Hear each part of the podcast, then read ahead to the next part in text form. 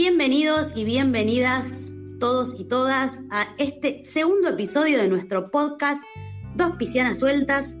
Quien les habla, Anita Volpe, y les voy a presentar a mi bella y talentosa compañera Cecilia Luque. Hola Ceci. Hola Ani, ¿cómo estás? Gracias por tus bellas palabras, primero que nada. Son reales. ¿Cómo estás? ¿Todo bien vos? Bien, acá tomándome un vinito para empezar este segundo episodio. Me parece muy bien eh, con, estos, entre el invierno y que estamos un poco encerrados, la verdad que el alcohol es un buen compañero, un bálsamo para las heridas. bueno. Para quienes no saben, eh, con Ceci arrancamos a hacer este podcast en el episodio anterior, eh, que fue el de la luna nueva, luna llena, perdón, en Escorpio, allá por el 27 de abril.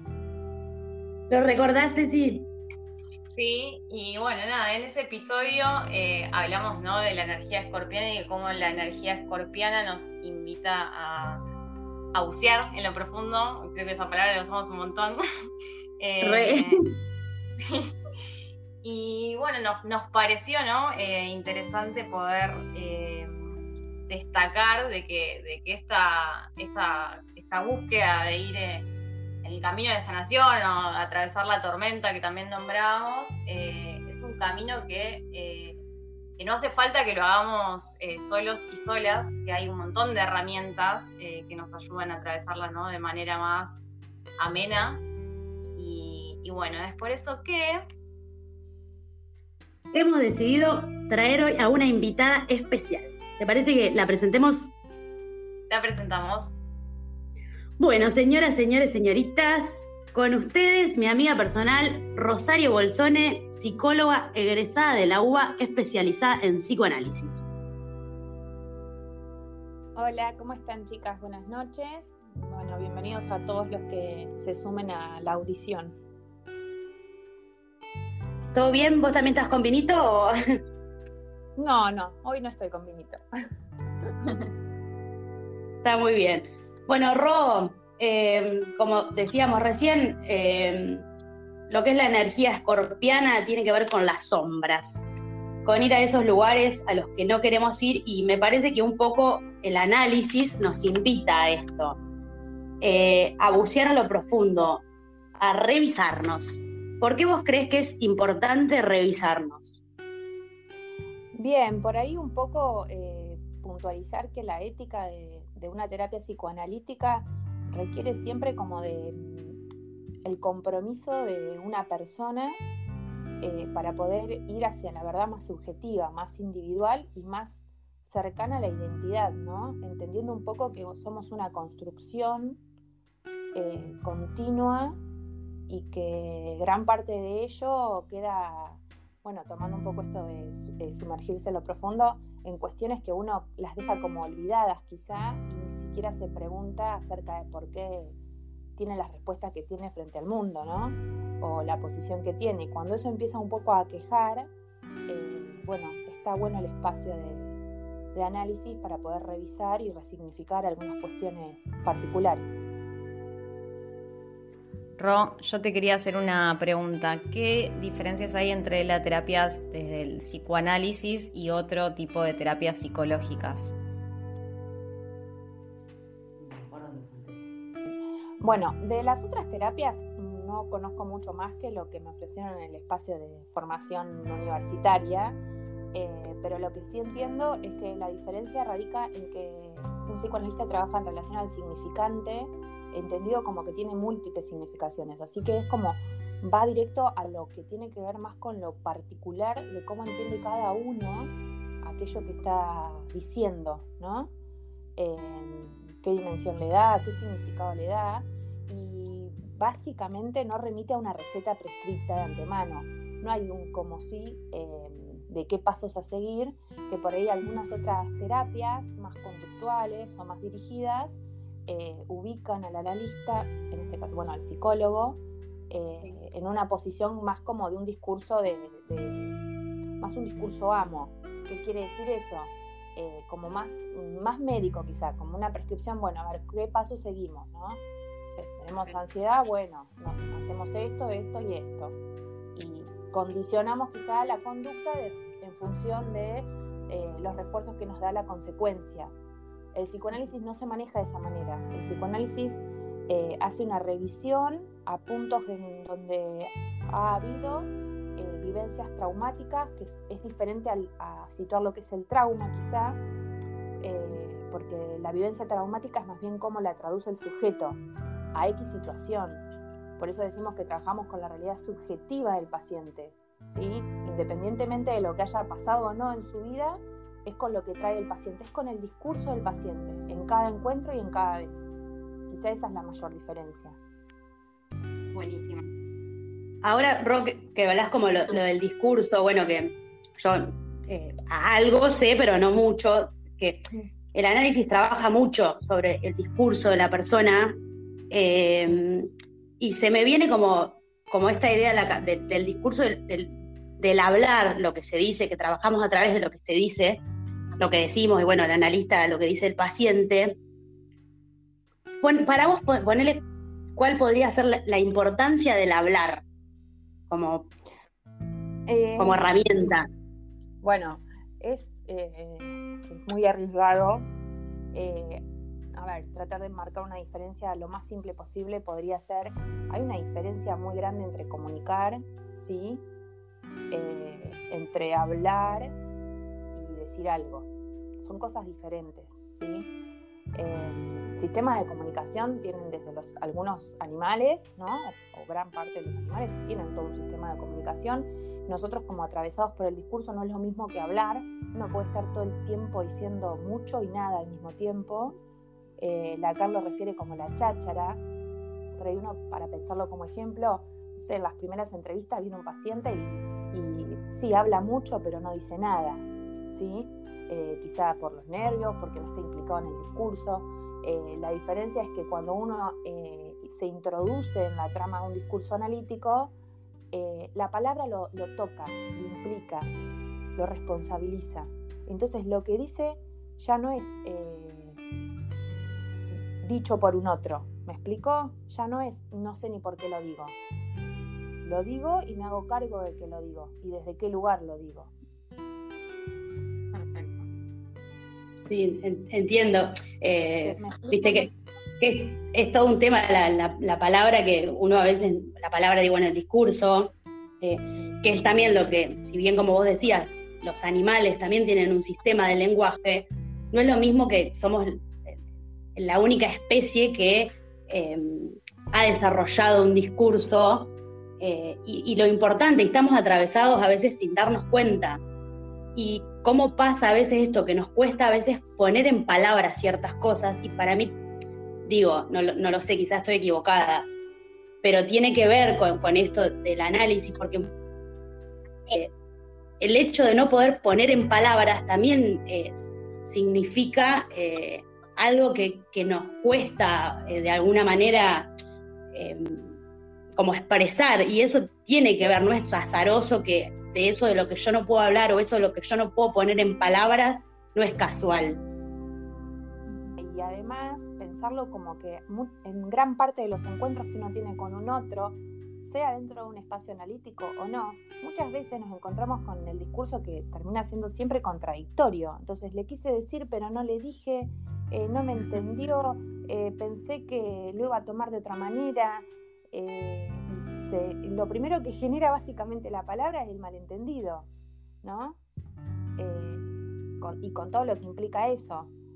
Entonces, por ahí el espacio análisis lo que invita es que aparezca como un viraje en eso, una resignificación. Entonces, yo ya lo que digo, lo digo desde un lugar resignificado y entendiendo que el otro es distinto y que puede comprender lo distinto y tomando esa distancia que hace que yo no me haga cargo del otro, me haga cargo de mí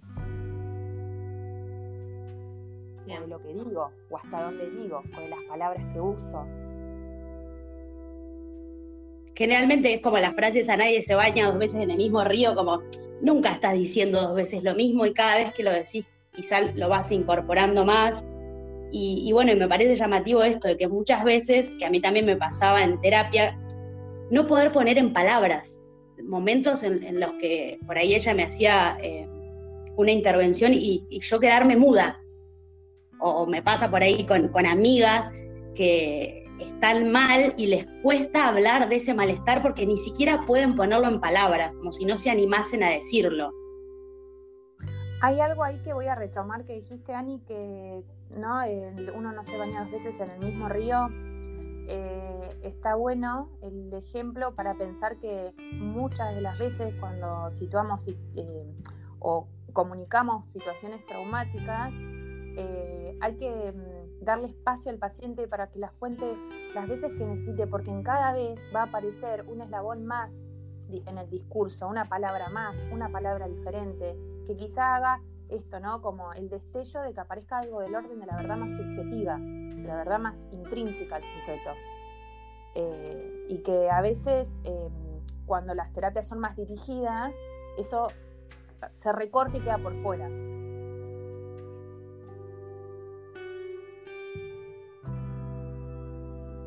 Sí, eh, me, viene como, bueno, esto de que vos dijiste alguna vez, bueno, como somos amigas, hemos hablado un montón de veces de, lo que vos decís del rompecabezas que armás con el paciente, que las piezas las tiene que poner él, o él o ella. Claro, sí, como esta, de ir armando como rompecabezas que también puede ser el cuentito, pero bueno, eh, armamos el cuento, pero tipo los episodios tenés que traerlos vos. Totalmente, es una narrativa y en cada, en cada forma de decirlo puede aparecer un eslabón más, una pieza más que arme el rompecabezas.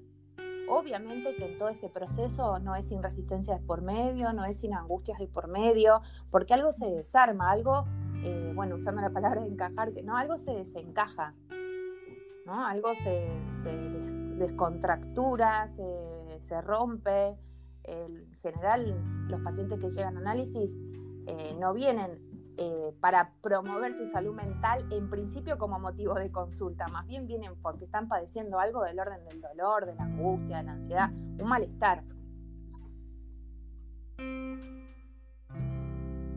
Por eso me parece que es como sumamente importante destacar esto, que es necesario el compromiso del paciente eh, y la predisposición también para, para encarar este tipo de terapias y otros tipos de terapias también, donde para mí es como, que siempre es, importante que se sepa de que más allá de, las herramientas que el terapeuta te puede dar, en este caso el psicoanálisis o otras herramientas, no es, eh, no tiene mucho sentido si, uno no se predispone y uno entiende que tiene que hacer su parte. Eh, sobre todo para entender de que a veces ir a estos lugares, esto de bucear en las profundidades puede eh, traer angustia, como decías, y no es un lugar cómodo, como mencionabas también.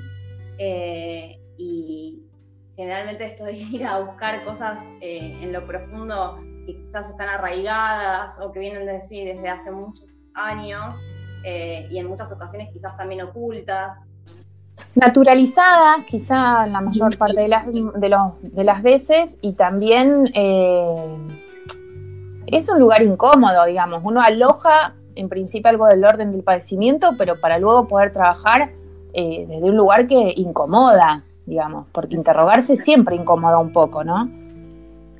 Sí. Pero bueno, qué necesario o no. Eh, bueno, ya te voy a decir que sí, pero ¿quién te dirá? Vos sos muy humilde, Rosario, sí, sí. Eh, ¿Eh? Está bien, vos siempre también decís que el análisis no es para todos, ah, pero bueno, sí, no, todos los dispositivos son para todo el mundo, pero yo creo que llevándolo por ahí a, un lugar más general, si se quiere, siempre está bueno replantearse las cosas. Eh, esta es una consideración por ahí más personal. Me parece que lo que, lo que a lo que colabora es a mm, soltar un poquito eh, los protocolos con los que uno viene como arraigados y en ese desprendimiento volverse un sujeto como un poco más libre de la demanda del otro que ya la tiene tan interiorizada que responde a eso sin que se le pida nada. Entonces, me parece, o sea, a mí el espacio de análisis me parece que es importante, pero como decías vos, eh, a ver, no todos los dispositivos son para todos. Eh, y ahí sí entra en juego qué es lo que quiere un paciente, qué es lo que está buscando un paciente, y qué es lo que puede oír un paciente.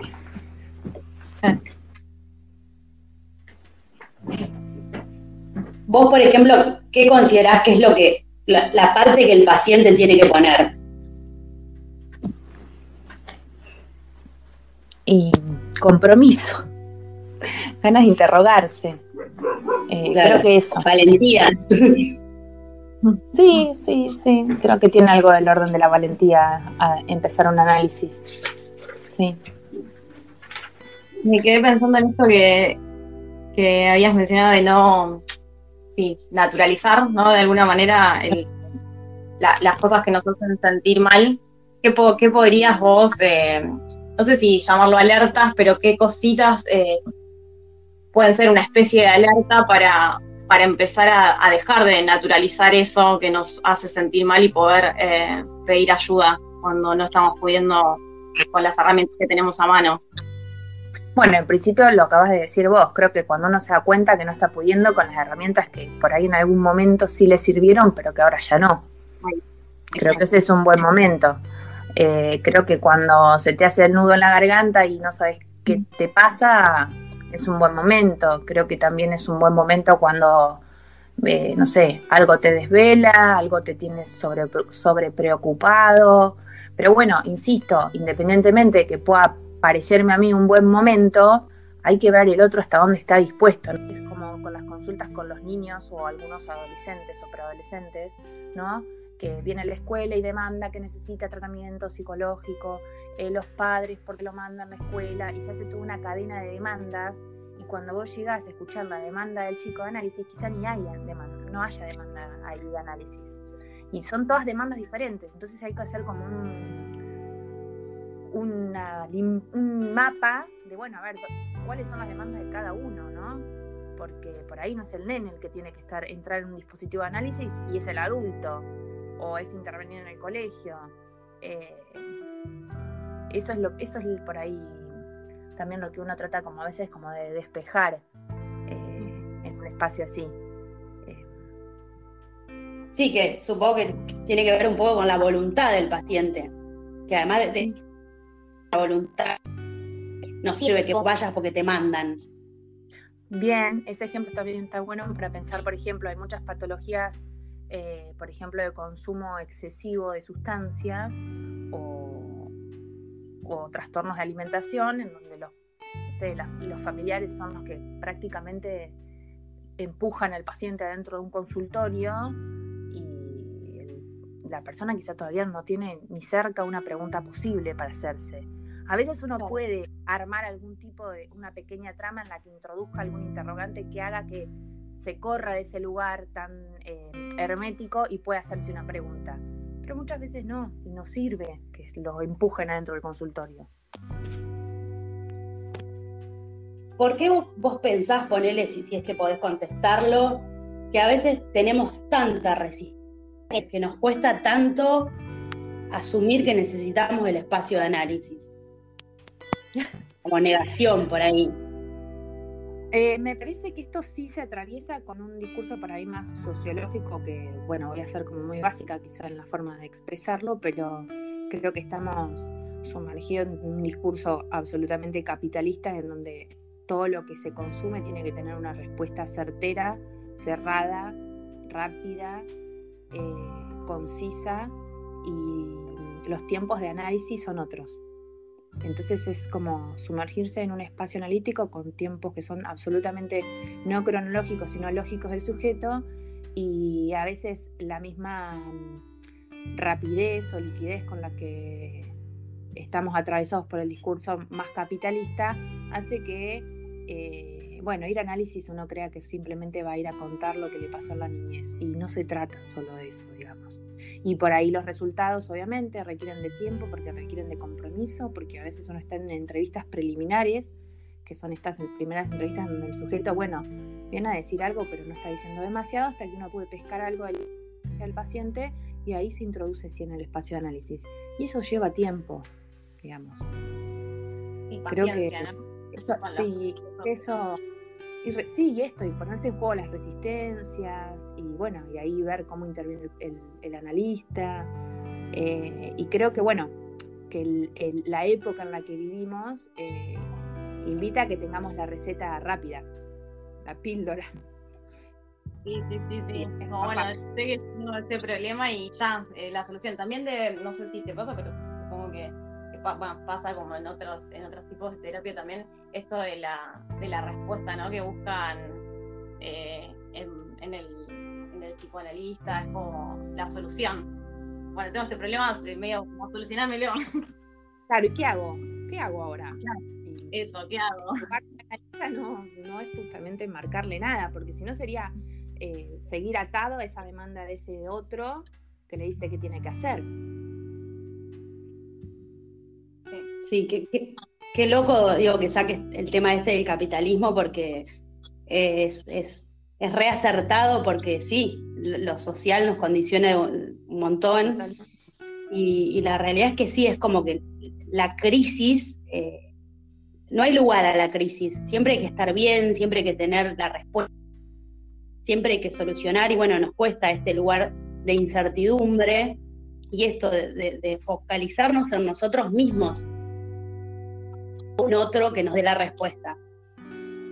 Que me parece que un poco, Dani. no sé si estás de acuerdo, pero creo que lo que invita al análisis es eh, volver eh, el, eje, por decirlo de alguna manera, no sé si es la palabra correcta, pero a uno mismo. a- que la responsabilidad es nuestra y, la- y el poder también es nuestro. Sí, totalmente. Sí, y aprender a vivir con a vivir con lo que la escena que aparece y dar una respuesta por ahí que uno no se va a ajustar siempre a un 10 y será un, un 7, un 6, un 5, no importa. Llegar a un espacio en el que uno pueda encontrarse luego eh, frente a situaciones que van a ser similares, pero dándole una respuesta diferente a eso y ya no ubicándolo en el otro que cómo me mira, cómo reacciona, qué respuesta me da, qué hace, qué no hace, eh, sino en uno. Sí, sí, para mí eso es como súper lindo. Bueno, hay un montón de herramientas de autoconocimiento. eh, pero bueno, yo que he hecho análisis muchos años, eh, me gusta esto porque yo he sentido a, lo largo de, mis terapias como esta cuestión de- del empoderamiento. El poder está en uno eh, y no querés ejercer poder sobre los otros, sino sobre vos mismo para, de alguna manera, si es que existe el control, eh, poder tener el control sobre vos y, y no estar esperando siempre de, de ese otro o echando las culpas al otro. eh, identificar, bueno, también que, que un poco, también a veces, bueno, esto es más junguiano, junguiano, no sé cómo se dice, de, de que el otro a veces es una proyección de uno mismo. Y, y hacernos cargo de, de- que si queremos cambiar, lo, lo primero que tenemos que cambiar es a nosotros mismos. Sí, totalmente. Y bueno, y por eso mismo me parece que el análisis es una invitación a eso, ¿no? A sumergirse un poco en un tiempo o en un entretiempo entre tanta vorágine eh, de discursos que vienen a dar respuestas totalizadoras por ahí o, eh, o de recetas mágicas. Eh, insisto, por eso digo que habrá un tiempo para cada sujeto para hacer un espacio para análisis. Eh, y que uno no puede ir tampoco ir imponiendo eh, esos espacios porque no funcionaría. Sí, porque ti- tiene que haber como, bueno, un, deseo, por llamarlo de alguna manera, eh, personal, de que uno quiera ir a, esos lugares que, propone el análisis que, que la verdad que para mí son liberadores, pero bueno, tienen angustia de por medio. Exactamente, sí, sí. No es sin esa incomodidad, sin la angustia de por medio. eh, como hay que atravesar la tormenta.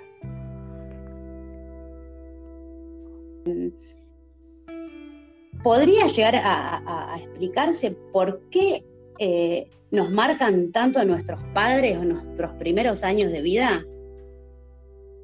Bueno, en principio habrá que ver de qué marcas se tratan, pero creo que por lo que decís tiene que ver con marcas que te instauran dentro de un baño un discurso que te humaniza, digamos, básicamente. Porque lo primero que hacen los padres cuando, cuando digamos, nace, un nombre. Esa es la primera marca.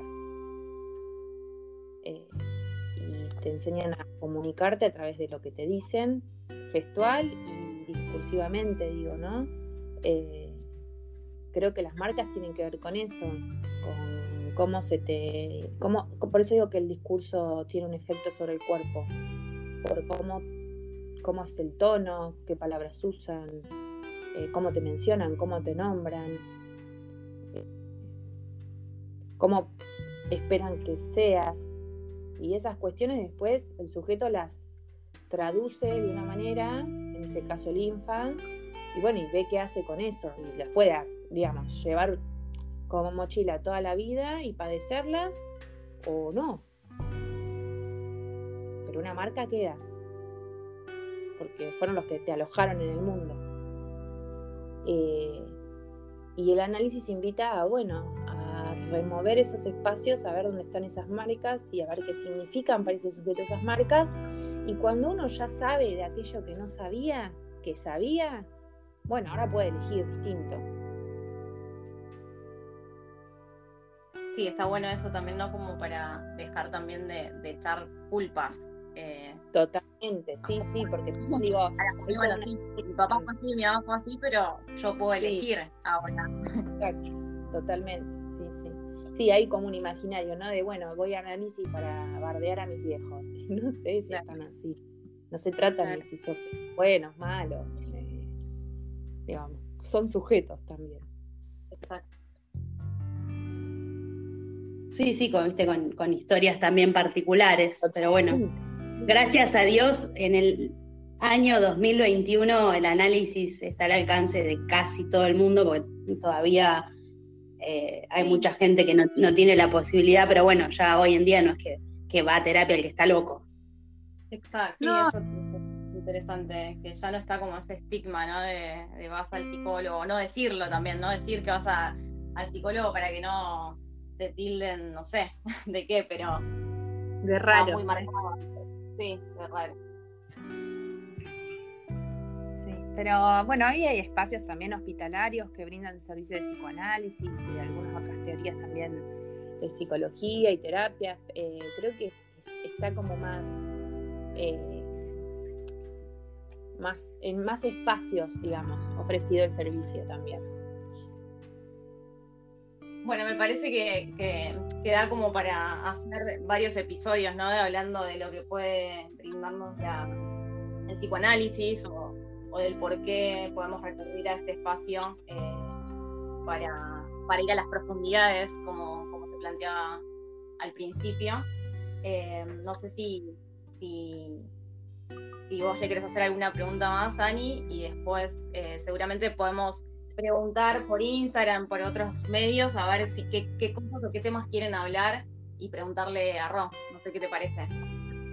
Re, sí, eh, me, parece que es como un tema que, hay mucha tela para cortar para, otro episodio, pero yo tengo una pregunta, Ro, que es más a nivel personal.